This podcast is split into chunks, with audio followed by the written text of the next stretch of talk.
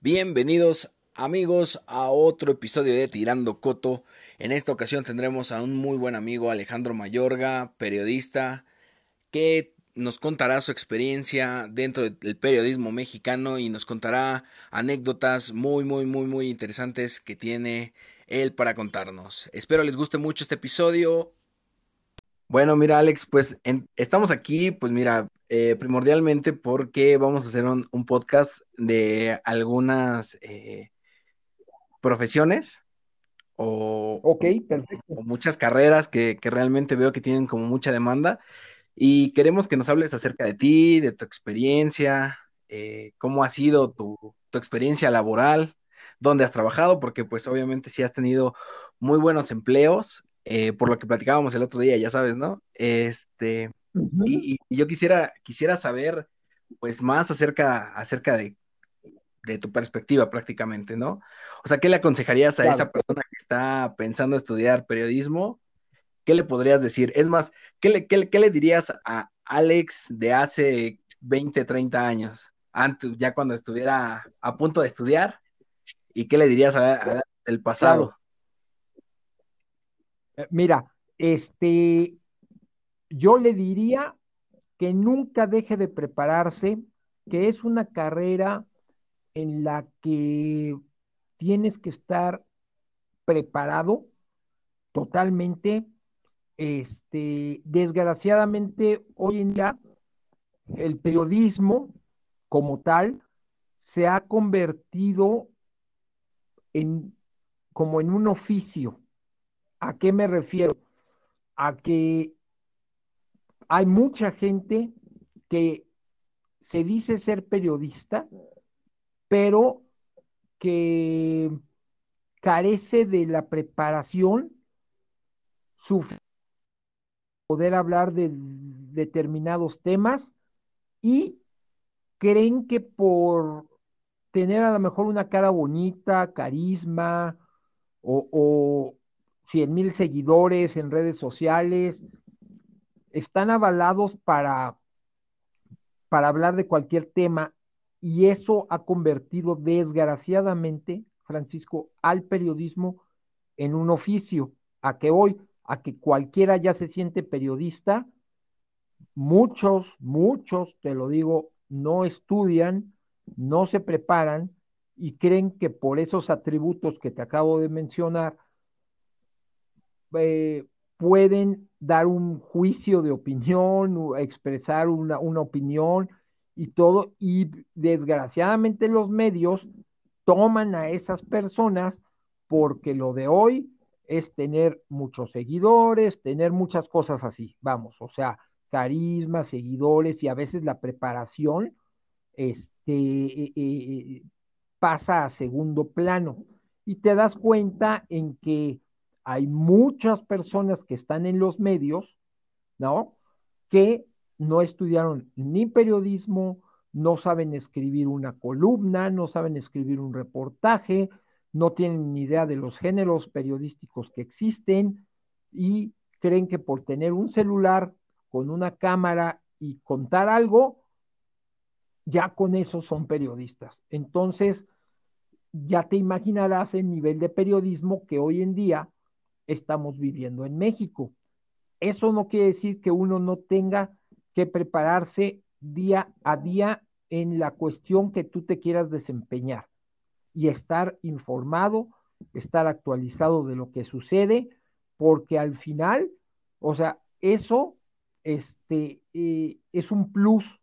Entonces, yo la recomendación sería, nunca dejes de prepararte, nunca dejes de estar bien informado, siempre se verás en lo que dices, en lo que cuentas, este, y viendo la situación de hoy en día, cómo está, tienes que no solo estar preparado en la cuestión histórica de los temas que tú quieras manejar, de los temas que quieras hablar, de eso, sino tienes que ir a la vanguardia con la cuestión tecnológica.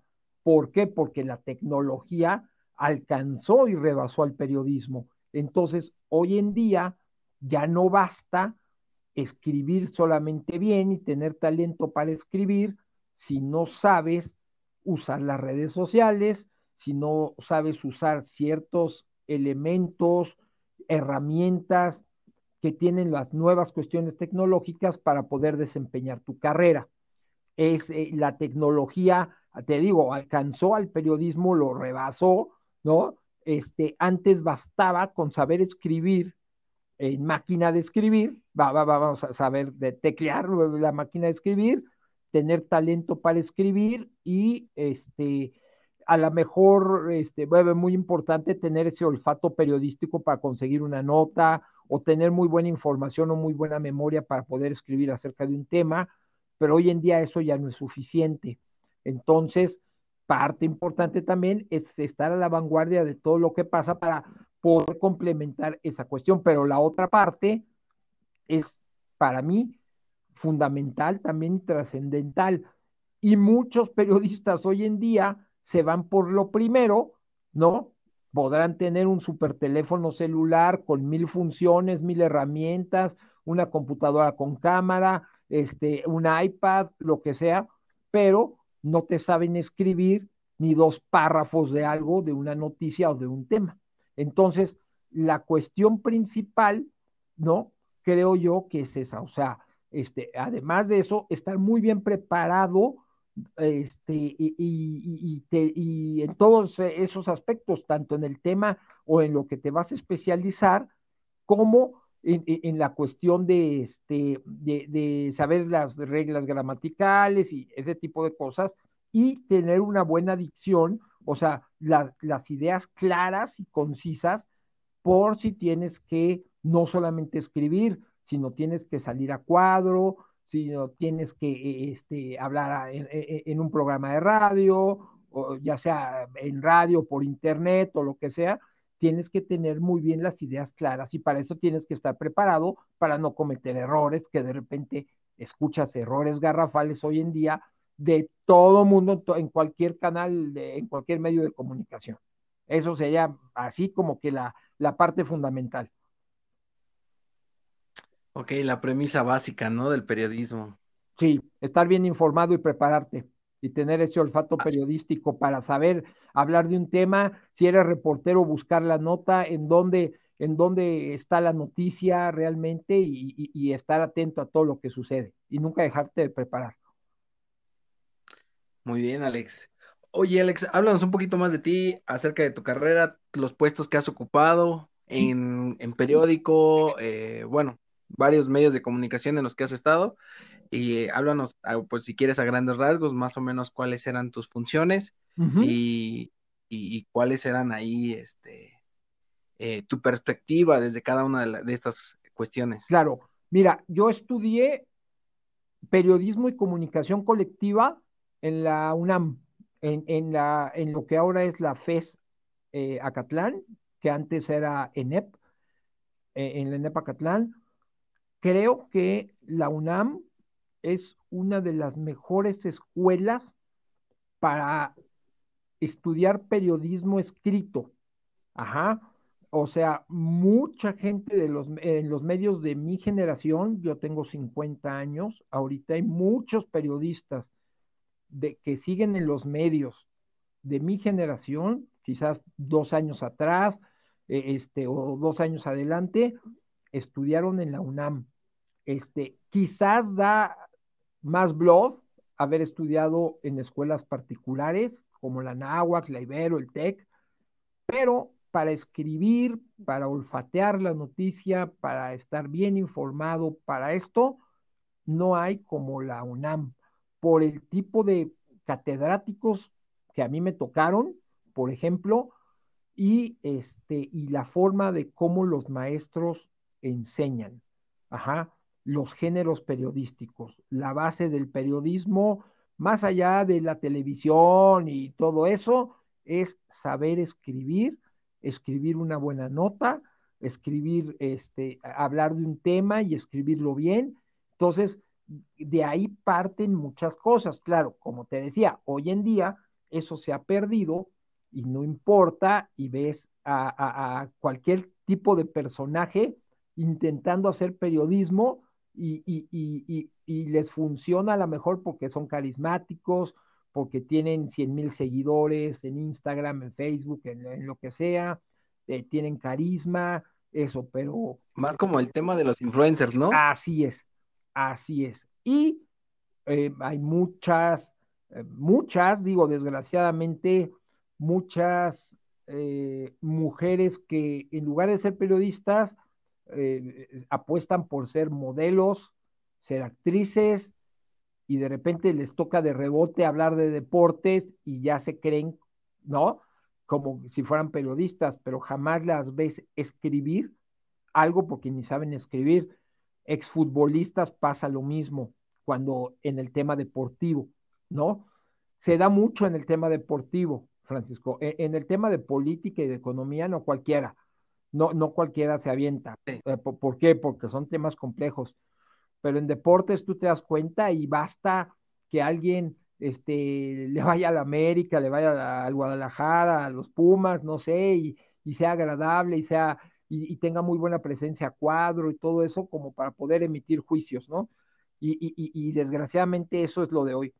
Eso es lo de hoy y este y, cada vez va está tomando o ha tomado muchísima fuerza y el periodista que realmente sabe, que estudió, que se preparó, que domina un tema y eso queda relegado. Entonces, bueno, yo estudié en, la INEP Catlán, hoy, hoy en día se llama Facultad de, Estudios Superiores, antes era ENEP, y de ahí, este, cuando terminé este, eh, los cuatro años y medio de carrera, tuve la oportunidad de entrar directamente a la unidad de televisión educativa. O sea, mi intención siempre y mi especialización fue los deportes. Ajá, el periodismo deportivo. Porque eso yo desde siempre, desde niño, quise ser periodista deportivo. Quizás mi intención era ser cronista, comentarista, pero, o sea, a medida de que fue eh, avanzando y todo eso, pues me di cuenta que también podía tener talento para escribir, para escribir de deportes, hacer reportajes y todo eso. Y entonces me preparé muchísimo ¿no? Con, cosas personales, este, con mis videos, con mis revistas y todo eso. Y, eh, pero la primera oportunidad se me dio haciendo televisión educativa. Fue una época en, en te hablo de 1993, o sea, empezando en 1993, hace 28 años, cuando eh, eh, la Secretaría de Educación Pública decidió hacer volver a hacer todos los contenidos de los programas de telesecundaria que se transmitían antiguamente en Canal 8, en el antiguo Canal 8, que era Telesistema Mexicano, bueno, ya luego fue de Televisa, y luego fue Canal 9. Toda la barra de telesecundaria, que fue un proyecto súper interesante de la SEP para llevar la educación pues a las comunidades más alejadas del país y en donde ir a la escuela estaba complicado y cosas así. E, este, ese proyecto, eh, eh, eh, había telesecundarias en zonas rurales alejadísimas y, y, tenían una televisión, entonces les llegaba por señal, por vía satélite y todo eso, la señal y, servía esos, esos programas como complemento para las materias de los niños, ¿no? en secundaria pero cambiaron mucho las cosas a partir de 1990 en cuestión científica, en cuestión histórica, geográfica, todo eso. El mundo dio todo un giro. Entonces, todos esos contenidos habían quedado obsoletos. Entonces, todos los programas que se repetían y se repetían en la barra de Televisa o a veces en, en Imevisión en esa época, en Canal 11 y todo eso, fueron quedando obsoletos. La SEP decidió volver a hacer todo todas las materias y entonces se abrieron espacios de oportunidad para muchísima gente en producción. Entonces la SEP decidió de repente volver a hacer que español primer grado, español segundo, español tercero, inglés uno, dos, tres, civismo, geografía, biología. O sea, imagínate todo con los cambios que habían surgido. Entonces se volvieron a hacer todos los contenidos de todas las materias que te puedas imaginar de telesecundaria. Se abrieron todos los espacios, pude entrar yo ahí y entonces mi primer trabajo a nivel periodístico fue en producción de series de telesecundaria, nada que ver con deportes, pero ahí estuve cinco años en telesecundaria.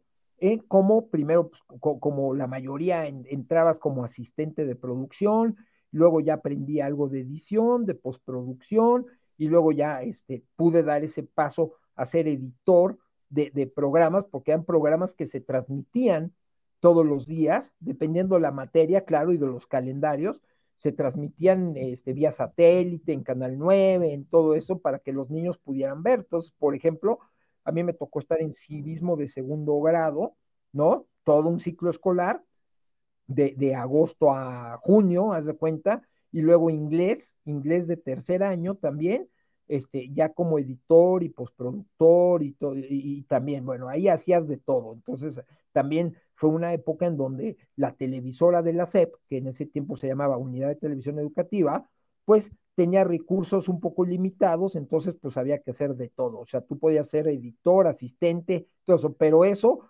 fue una segunda escuela para mí.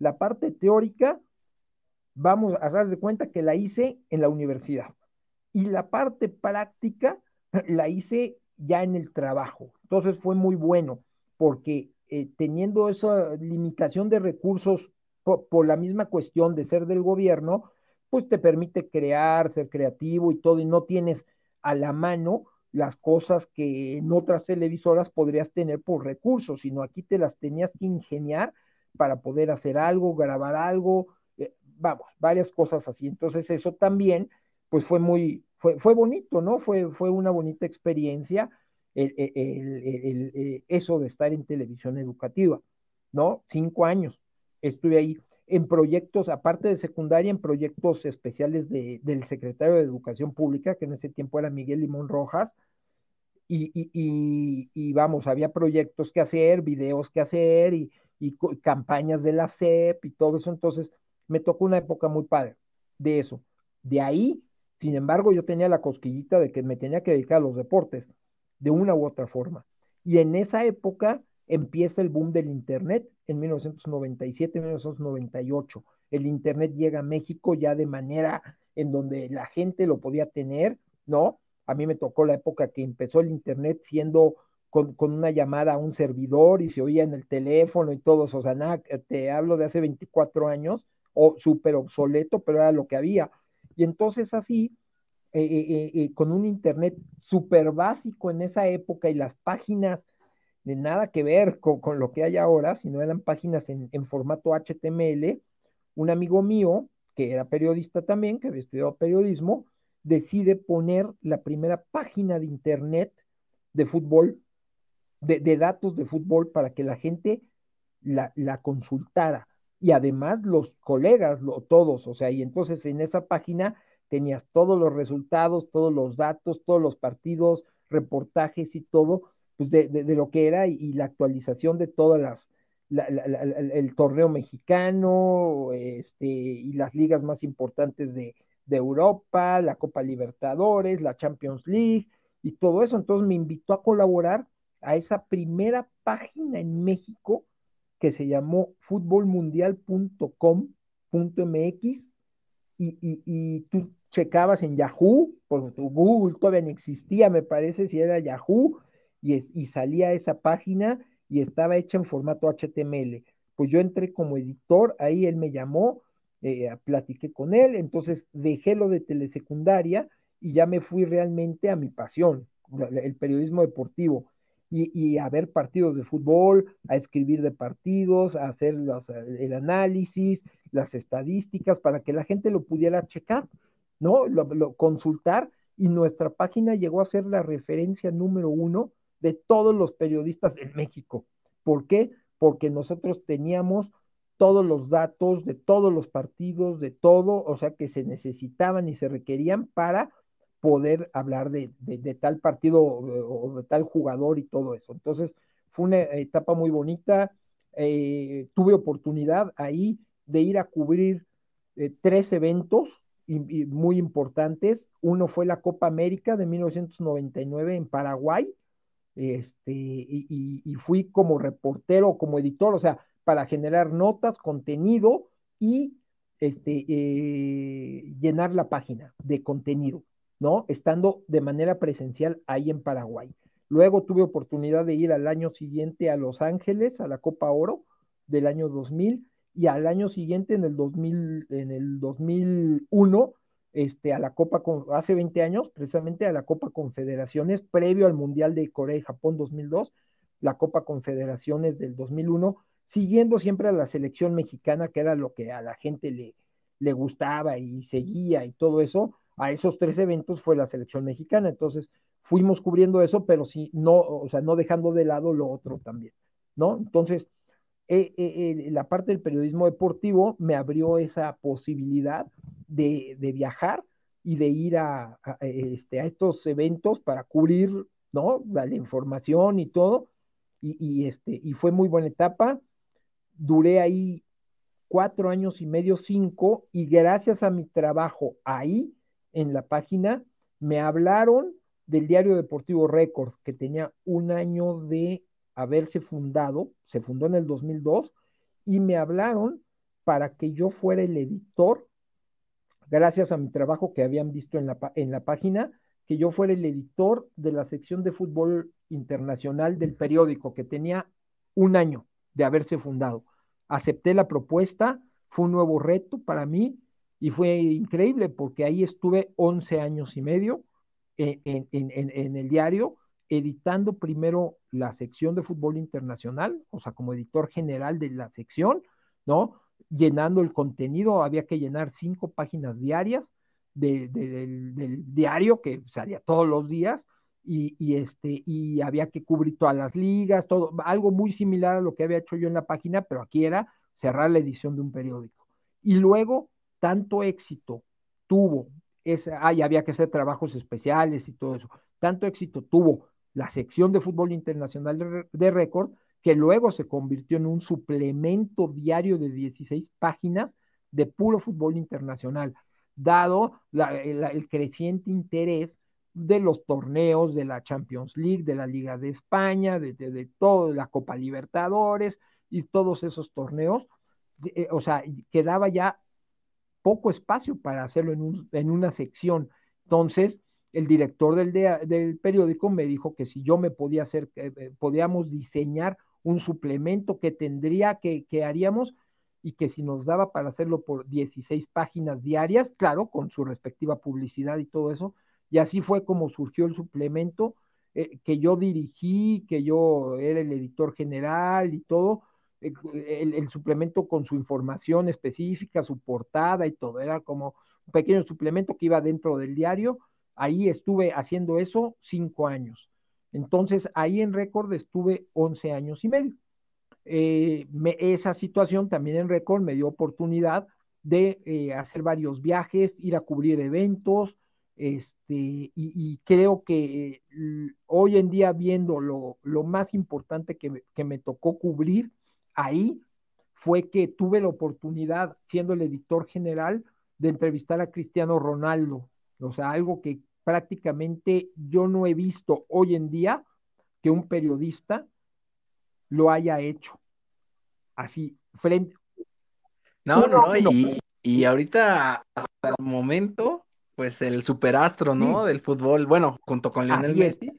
Pero digo, sí se han cubierto muchas cosas de Cristiano cuando, o de Messi cuando eh, hacen un evento, eh, anuncian algo, este, en conferencia de prensa, pero tener la oportunidad 10 minutos de platicar con él acerca de las preguntas que yo le hice, y eso fue previo al Mundial de Sudáfrica, el tener esa, eso fue en Madrid, yo lo fui a ver a Madrid, hubo un evento y en el evento nos dieron, o sea, había varios periodistas, yo era el único periodista de México este, para cubrir ese evento y, y este, y, se nos dio la oportunidad a todos los periodistas del mundo, ¿eh? que estaban ahí cubriendo el evento, este, de platicar con él 10 minutos, 10 minutos. Entonces, eso sí para mí es así como mi top, haber tenido la oportunidad de platicar con él cara a cara y por supuesto fue la portada del diario completita, del suplemento ni se diga,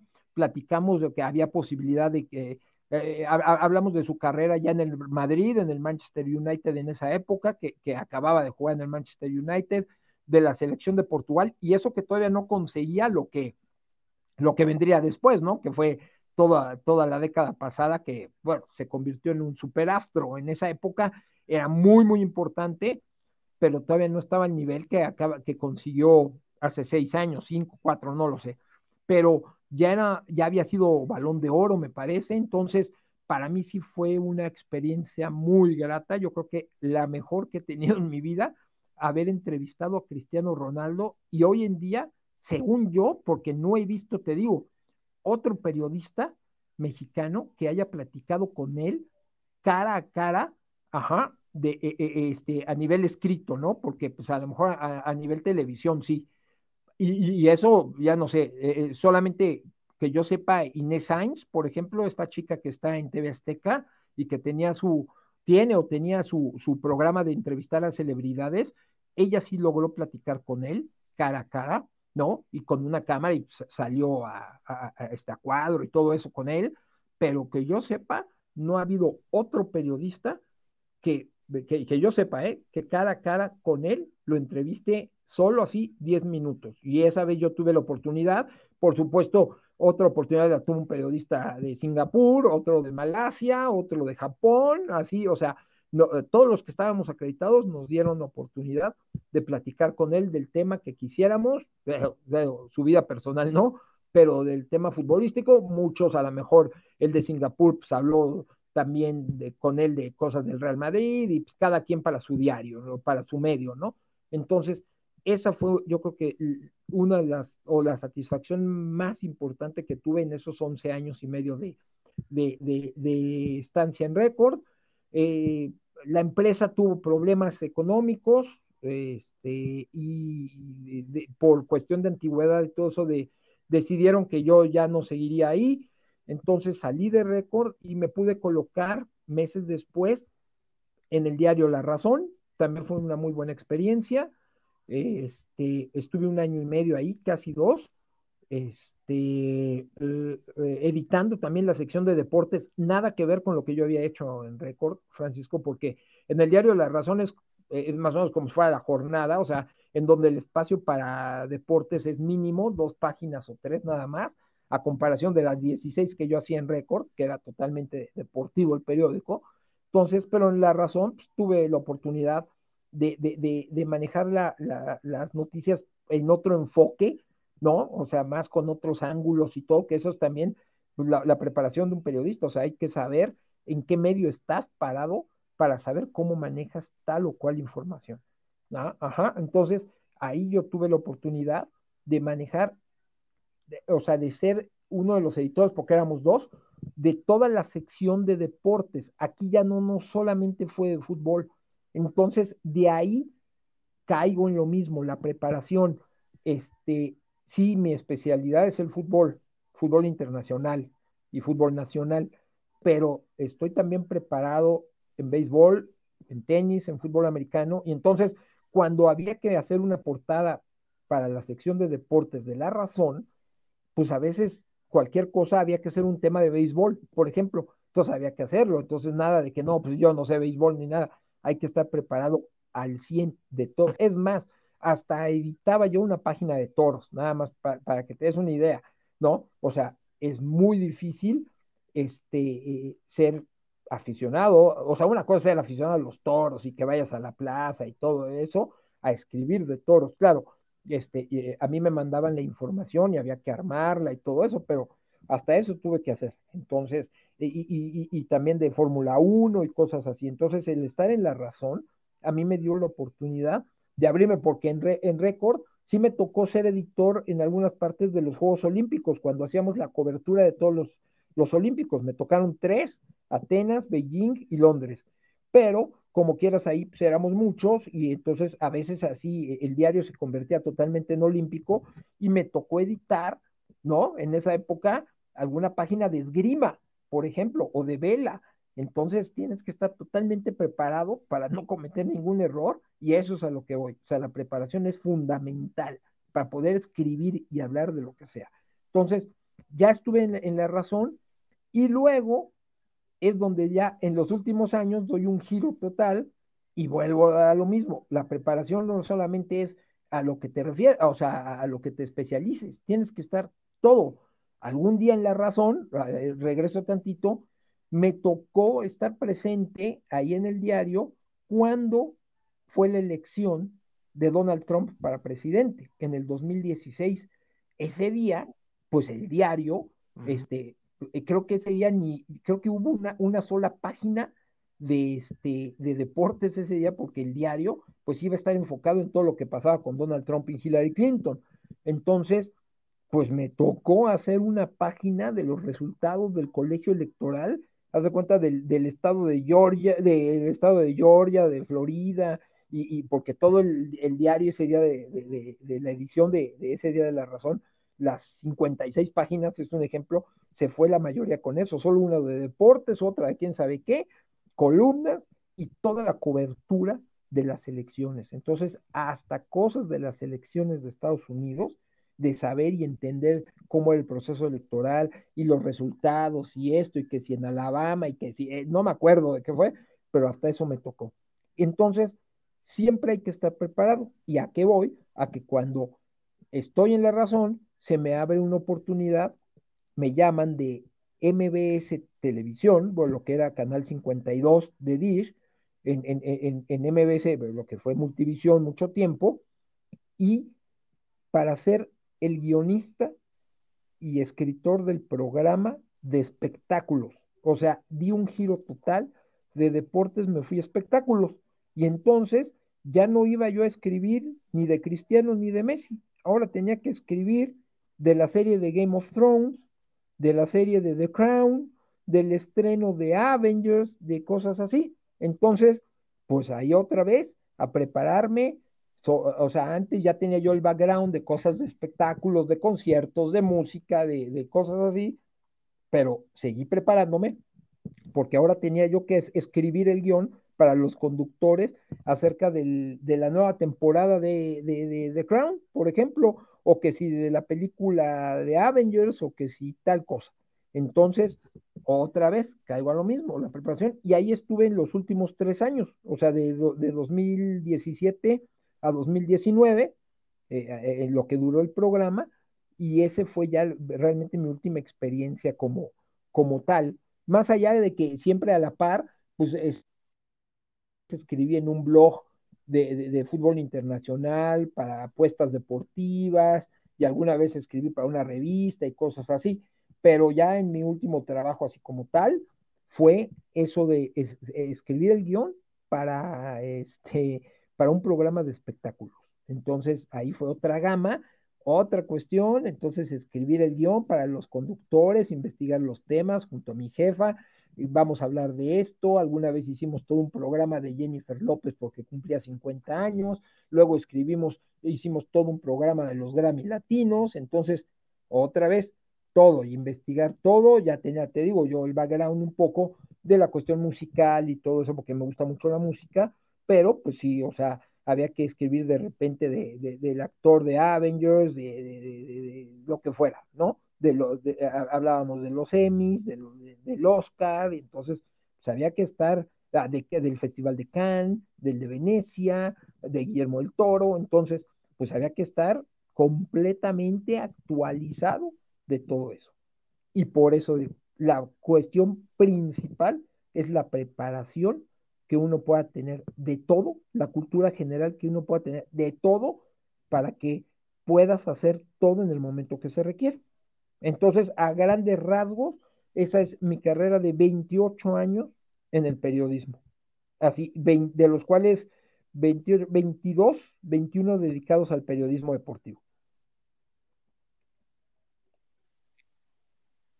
No, increíble, increíble. Ahorita que, que, que lo, ahorita que lo comentas, digo, bueno, yo me, me, declaro fan completamente de Cristiano Ronaldo, ¿no? Y para mí es algo sorprendente que hayas podido hablar con él, impresionante, Impresionante. Porque además es algo bien complicado. Te quería hacer una pregunta. Seguramente a ti te tocó un momento en el cual el periódico Record pasó una crisis con la selección mexicana que dirigía eh, ya, el Piojo Herrera. ya no estaba ahí, o sea, eh, eh, en, sino ya no estaba ahí. Yo ya, yo ya estaba en la razón la crisis que dices después del Mundial de Brasil, ¿no? Sí, justamente que se vino este como el, como el que lo atacaba mucho récord a los jugadores por, por el tema este de, de toda lo, bueno, situaciones extracancha que envolvían a la selección mexicana y que creo que no les gustaron para nada, ¿no? Y, entonces todos los, la mayoría, bueno, no todos, la mayoría de los jugadores de la selección mexicana se voltearon ah, en contra del periódico. Sí, digo, eso me tocó, sí, sí, sí, sí, sí. Y eso fue, fíjate, aquí hay una cosa una de las cosas que hay que agradecerle a Récord y a sus dirigentes y, a la cabeza del periódico y todo fue nunca, nunca, nunca ser palero de, de, las personas.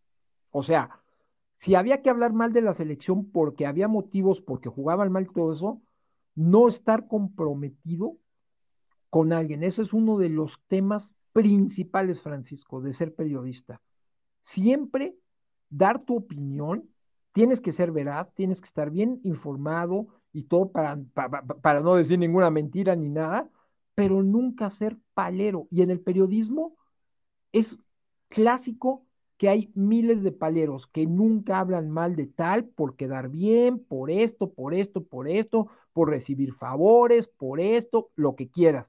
Se da mucho en el periodismo en México, muchísimo, muchísimo. Yo fui testigo de, de varias cosas.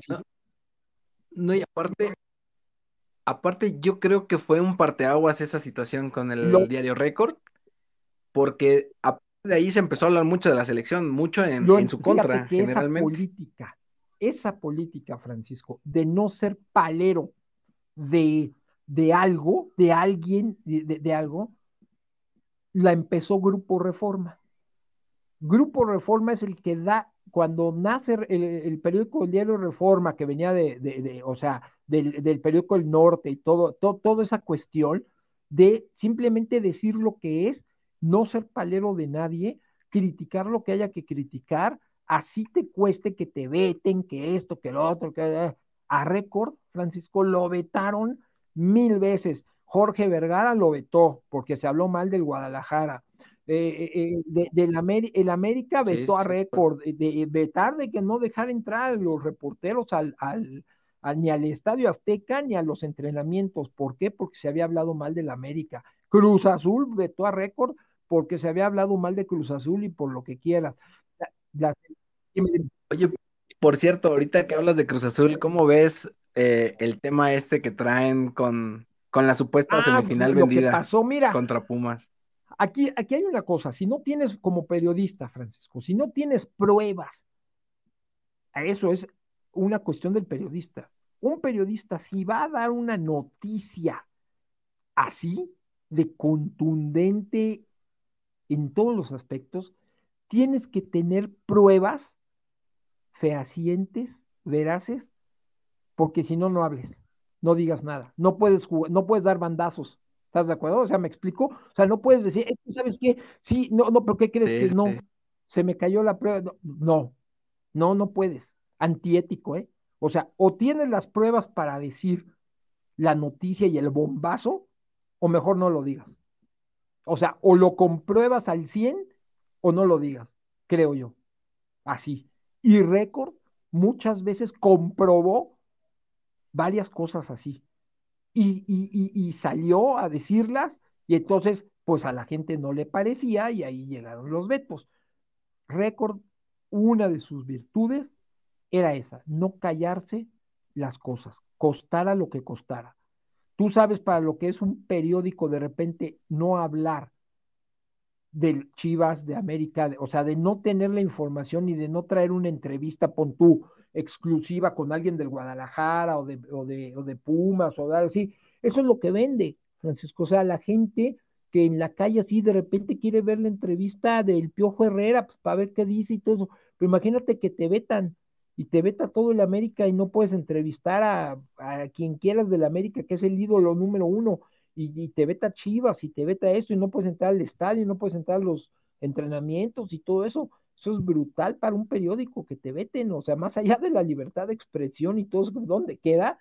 ¿No? Porque además estás comprobando las noticias, ¿no? Este, en cuestión de venta de diarios y todo, pues simplemente no, no tienes como, o sea, cómo informas, ¿no? O sea, poder, digo, ahí ya entra también la parte periodística de, de tener la habilidad de, pues vamos a ver qué informamos y vamos a hacer un plan B, C y D, como para, para que todos van a traer la, la, la noticia esta y tú le das la vuelta y traes otra cosa, otra de las virtudes de récord. Pocas veces récord salió con la misma noticia que traían los otros diarios, ¿no? Entonces, por eso en su momento, récord fue el diario número uno de México, porque si todos traían la información de X del piojo y todo eso, récord se daba la tarea de buscarle algo más para traer algo diferente. Entonces, eso, eso es el buen periodismo. Eso es lo que te hace ser diferente de los demás y no caer en lo mismo que hacen todos los otros.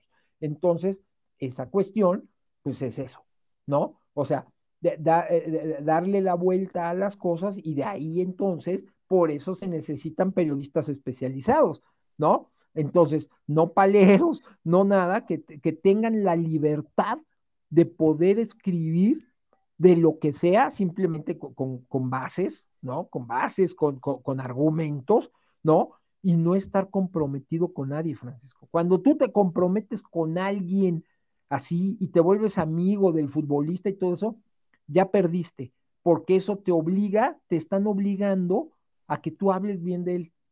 Y entonces el día que la que falla y el día que juega mal o X, por, decir un ejemplo, pues te, te, sientes comprometido a no decir la verdad, ¿no? Te pongo un ejemplo, o sea, muchos periodistas fueron toda la vida paleros de Hugo Sánchez, palerísimos de Hugo Sánchez, jamás hablaban mal de él. Pero cuando hablas mal de cómo, cómo argumentas, pues no, y te va a salir él diciendo, oye, yo que te he dado tanto, pues ¿por qué hablas mal de mí? ¿Quién sabe qué? Te lo juro, así son en el medio. Sí, y seguramente en todos lados, ¿eh? Pero en México se da mucho eso, mucho eso. Entonces, ¿por qué? Porque el periodista quería quedar bien, por esto, por ciertos favores, por X. Muchos periodistas que jamás hablaron mal de Hugo Sánchez, cuando había que hablar mal de Hugo Sánchez en su momento, si había jugado mal, pues hablas de que jugaste mal, punto, ¿no? No todas las veces jugó bien, no todas las veces eh, estuvo acertado, y te pongo el caso como de Hugo, o sea, hay muchos, Rafael Márquez, todos, ah, no, récord era contrario a eso. Si había que hablar mal de Rafael Márquez porque se había equivocado, porque la expulsión había sido muy tonta, por eso lo decía, y no le importaba. Pero entonces el, el, personaje en México no está acostumbrado a que se diga la verdad. Entonces no acepta ese tipo de figuras públicas que hables mal de él, aunque estés diciendo la verdad, ¿eh? A ellos les encanta que siempre les eches flores. Entonces por ahí viene el problema. Y Récord rompió con eso. O sea, primero lo rompió Reforma, eso. Y luego este, eh, la gente que estuvo en Reforma, que, que fundó el periódico Reforma en la parte deportiva y todo eso, ellos fueron a fundar Récord. Entonces traían esa misma escuela. Para mí, excelente escuela, excelente, en donde no tienes que ser palero, decir las cosas como son y todo esto. Esta crisis que me dices de, lo del Piojo a mí ya no me tocó, pero sí me tocaron otras crisis de la selección y cosas así, que en efecto nos vetaron y todo eso, pero eh, Récord salió con la verdad y, y ahí quedó. O sea, ahí quedó tanto que nunca hubo una demanda que dijeras, ah, récord, o, vamos, grupo editorial Nos Musa, que es eh, la, la, casa editorial, todo, la perdiera por eso y, que porque había hablado mal. Nada, siempre se comprobaron al 100, siempre así, y entonces así se hizo, ¿no? Entonces, este, e, esa fue, este, también una de las gratas experiencias. Te digo, esto de lo de, de la crisis de Miguel Herrera y todo eso, que se voltearon los jugadores, todo. En específico esa no me tocó, pero sí me tocaron otras, ¿no? Cuando estaba Erickson, cuando La Volpe, cuando todas esas, que este, fue así.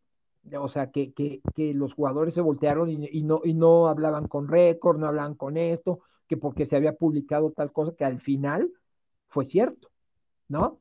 Al final fue cierto, entonces pues, ya no les quedó de otra, ¿no? Entonces, eso es más, más o menos así. Y esa parte yo le agradezco mucho al recuerdo, o sea, el haber trabajado ahí y darme cuenta de ese periodismo que se puede hacer diferente y que no todo es hablar bien de los personajes, ¿no? Eso, así. Y yo creo que esa labor del periodista es ser veraz, siempre, sea, eh, sea quien sea, ¿eh? Y cuando tengas que hablar mal, tener argumentos para decir, y estadísticos y todo, decir por qué está mal, Y cuando tengas que hablar bien, pues hablas bien de él. Punto, se acabó así, nada más.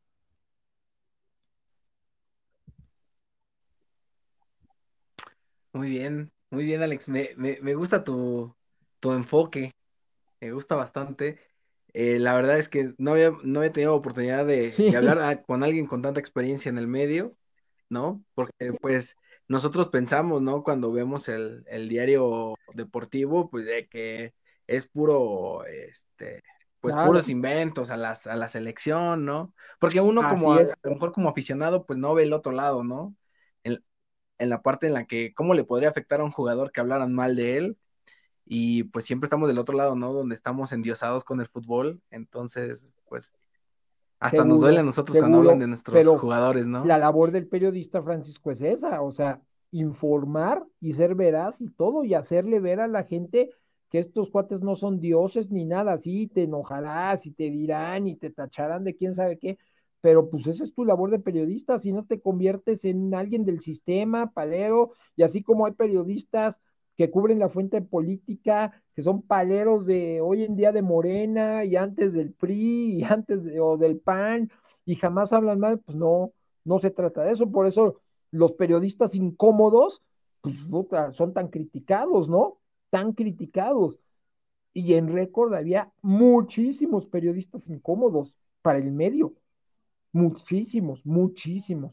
Entonces, este, y eso Sí, sí, llenaba de satisfacción total a los, direct- a los directores del periódico, porque eso era- de eso se trataba. O sea, ok, no tirar, tirar por tirar, ¿no? Así nada más, pero ser veraz. Y, y México, pues, pues por eso a veces pasa lo que pasa en este país, o sea, todo el mundo esconde la verdad y cosas así, ¿no? Aquí lo que era, con bases, con argumentos y si no tenías esa base y ese argumento, mejor ni lo publiques ni lo digas. Así. Entonces, pues es eso. Y siempre, y, cómo, eres, cómo logras esa veracidad?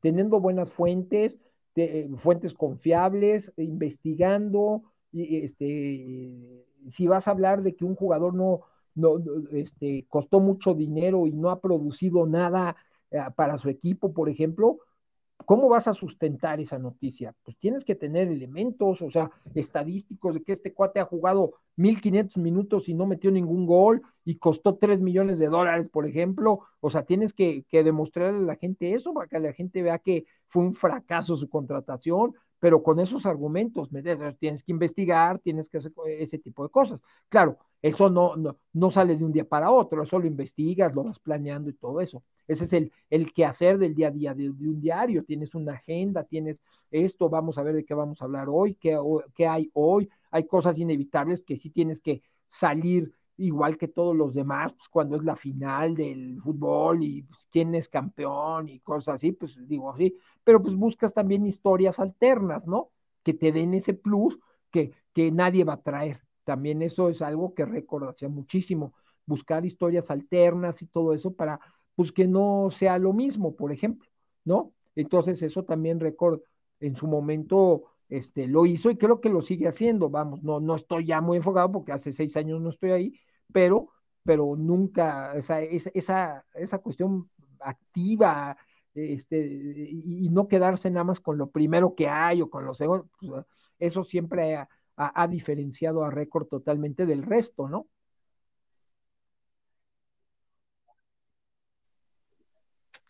Muy bien, muy bien, Alex. Pues bueno, pues fue un gustazo hablar contigo, No, eh, que, que participaras aquí en este podcast. La verdad es que Sí, me gustaría tenerte para otro episodio, porque, porque sí es, es muy extenso este tema del periodismo y, y hay muchos puntos ahorita que, que tocaste que, Claro, que me llaman mucho la atención seguro. tocar con alguien que sepa, ¿no? Entonces, y particularmente, pues tú me podrías dar un enfoque completamente diferente al que yo tengo y que, y que probablemente, pues, no, bueno, no digo probablemente, es real, me va a nutrir desde otro punto, eh, desde otro punto, de otro Por sentido, supuesto, y, y- y a me gustaría órdenes, sí, para sí, otro cuando programa. quieras nos ponemos de acuerdo y adelante de lo que, de, de, de lo que salga del tema, del tema que, que, que, se requiera y todo eso, lo hablamos sin problemas. Si quieres hacer algo deportivo también así, totalmente lo hacemos, vemos y, y yo encantado, ¿eh? Sin ningún problema. ¿Sabes? Me, me gustaría hablar de este tema del Cruz Azul. A mí, a mí me genera mucha controversia, ¿eh? Porque yo la verdad es que o sea, veo, veo muchas cosas raras. Vi el sí, partido, el de ida, el de vuelta, y, y, y no, y no veo, o sea, yo veo muchas cosas raras en la cancha. Ah, digo, porque en algún momento ahí en mi, en mi juventud jugué para, para San Luis, para Pumas y para la selección mexicana. Y pues la verdad es que como jugador no entiendo muchos, mm, bueno, muchos movimientos que hicieron ese día, entonces me gustaría, me gustaría tenerte, digo, un especialista completamente en, en el tema para que me des tus puntos de vista sobre, sí, sobre claro. ese, Ahora, yo te voy a decir, digo, no, vamos a abundar semifinal. mucho en el tema. Mucha gente, igual, amigos y todo, me lo han preguntado. Pero yo te voy a decir una cosa, yo he visto fútbol mexicano, yo tengo 50 años, he visto fútbol mexicano 45 años, 45 años, Francisco, 44, o sea, desde los 5 años, desde los 6, veo fútbol mexicano. Entonces, te podrás imaginar la experiencia que tengo al ver fútbol mexicano.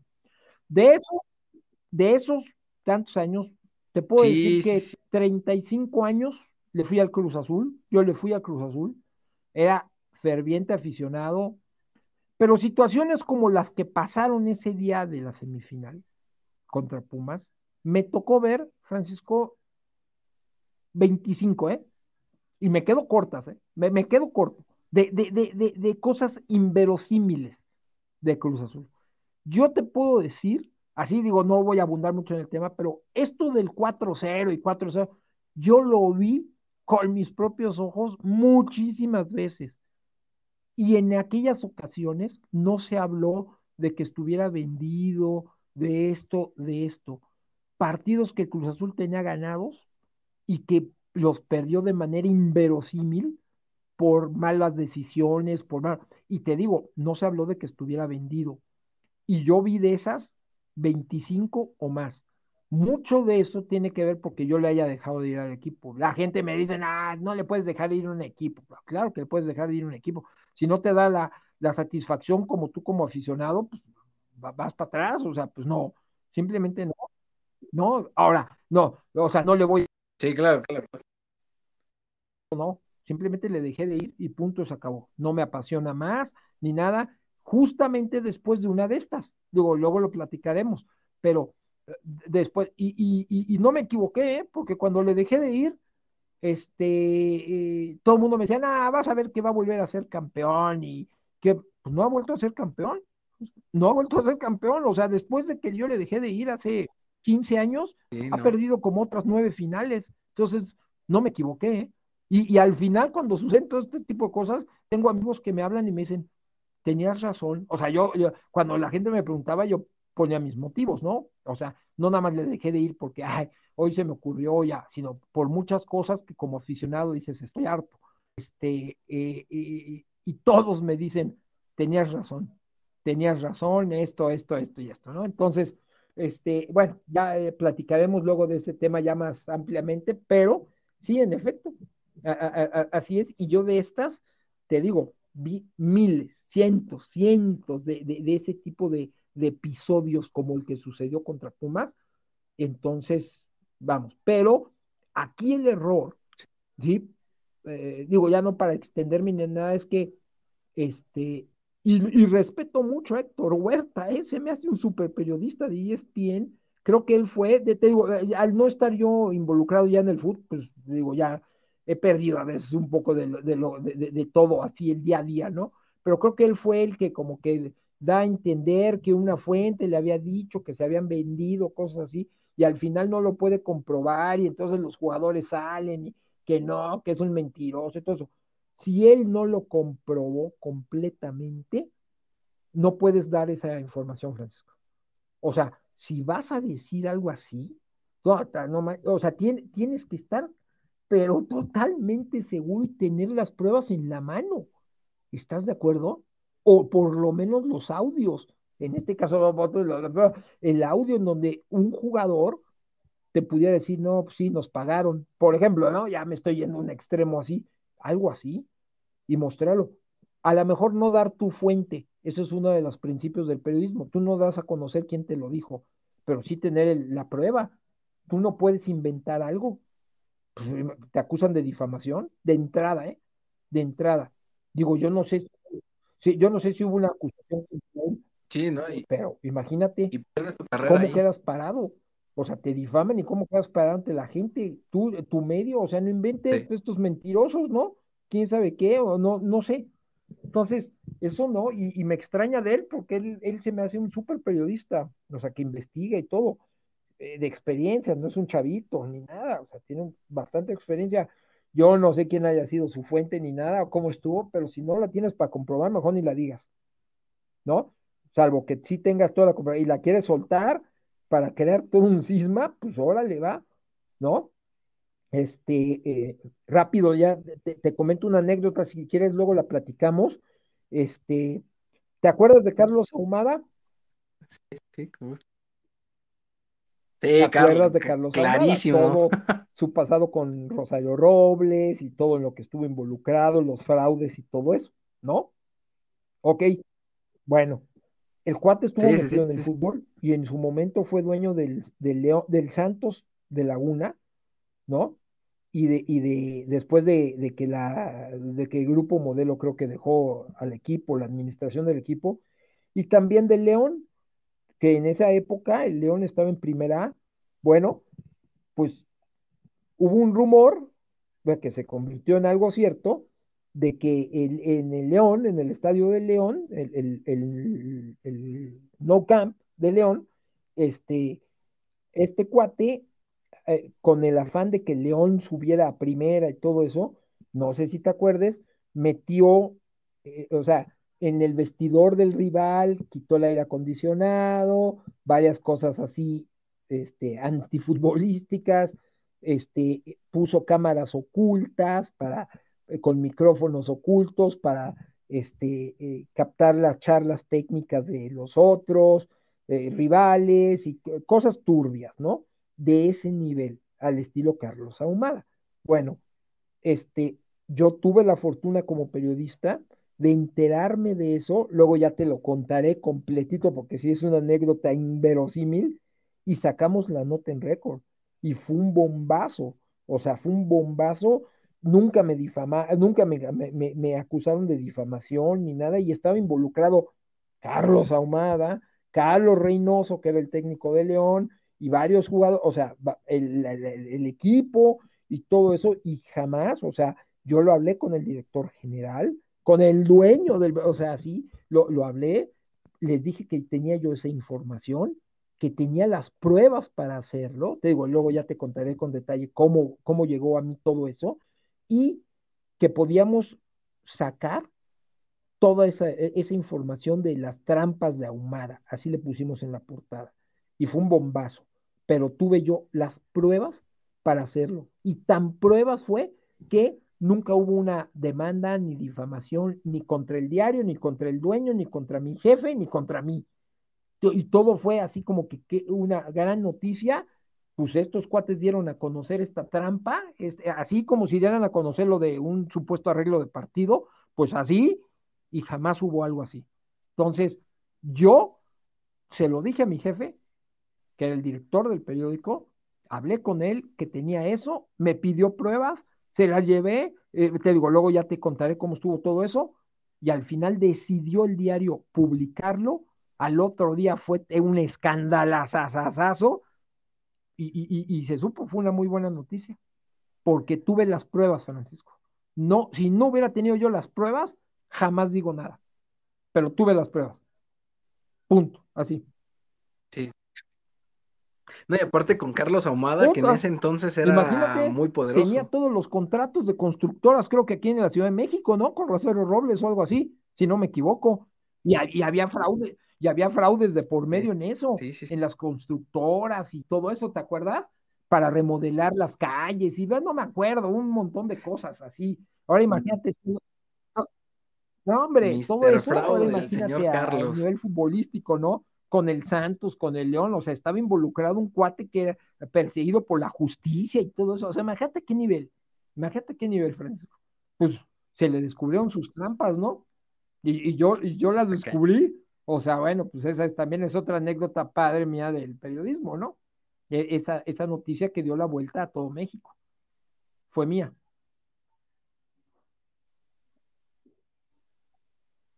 Mira, pues, bravísimo. no, pues, Eso, bravísimo.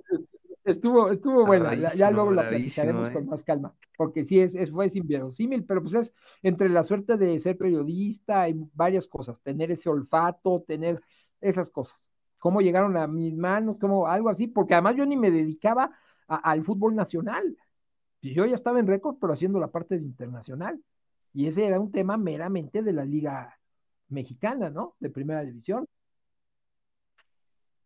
Y aparte Liga de Ascenso, ¿no? Así Que es, antes o sea, no era era tan parte del vista. ascenso, pero tenía que ver con el personaje número uno, ¿no? O de los personajes número uno eh, eh, en el ámbito político en México, involucrado con Rosario Robles, había te, eh, ya era dueño de un periódico, El Independiente, no sé si te acuerdes, este, vamos, el cuate tenía un poder, estaba adquiriendo un poder cañón, gruesísimo dentro de la Ciudad de México por, por su relación con Rosario Robles y todo eso, Sí, sí, sí. todos los convenios falsos, los dobles, no, no, no, no, no, bueno, ya le digo, de esas cosas ya no me meto porque pues yo, yo no, ahí sí no sé, pero yo nada más me acuerdo de oír de todo lo turbio que era toda su administración y todo, ¿estás de acuerdo? Sus empresas seguramente fantasmas, y va, bueno, todo eso. Sí. Pues el señor estaba involucrado en el fútbol, imagínate qué personaje tenía el fútbol mexicano. Ahí, nada más. Digo, no es el único, ¿eh? Ha habido muchísimos también de, ese calibre, pero en esa época el cuate estaba así súper metido con, en la política y todo, ¿no? Entonces, imagínate nada más. Pero bueno, ya luego te contaré. Mira, pues, no, y yo, yo también tengo ahí unas anécdotas del fútbol en ¿Sí? donde sí, efectivamente sí se maneja, ¿no? Y donde sale, sale a relucir el nombre de, de mi amigo el Piojo Herrera, Sí, si, no, si alguna vez escuchas este podcast, ¿no? Este, no, no, no, o sea, tremendas. Pero bueno, Claro, dejémosla, sí. eh, si quieres ya nos ponemos de acuerdo, pero te agradezco mucho la oportunidad de poder hablar esto, la verdad es que Qué es bueno que un material Francisco, muy valioso. Eh,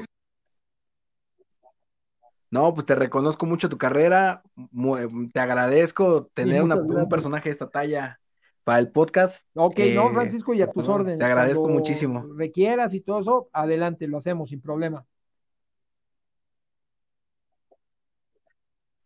Muchas gracias, Alex. Claro Pues que sí, Francisco, un saludote gracias, y un estamos en contacto.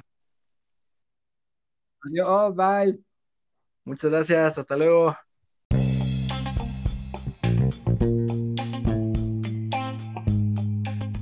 Bueno, pues espero les haya gustado mucho.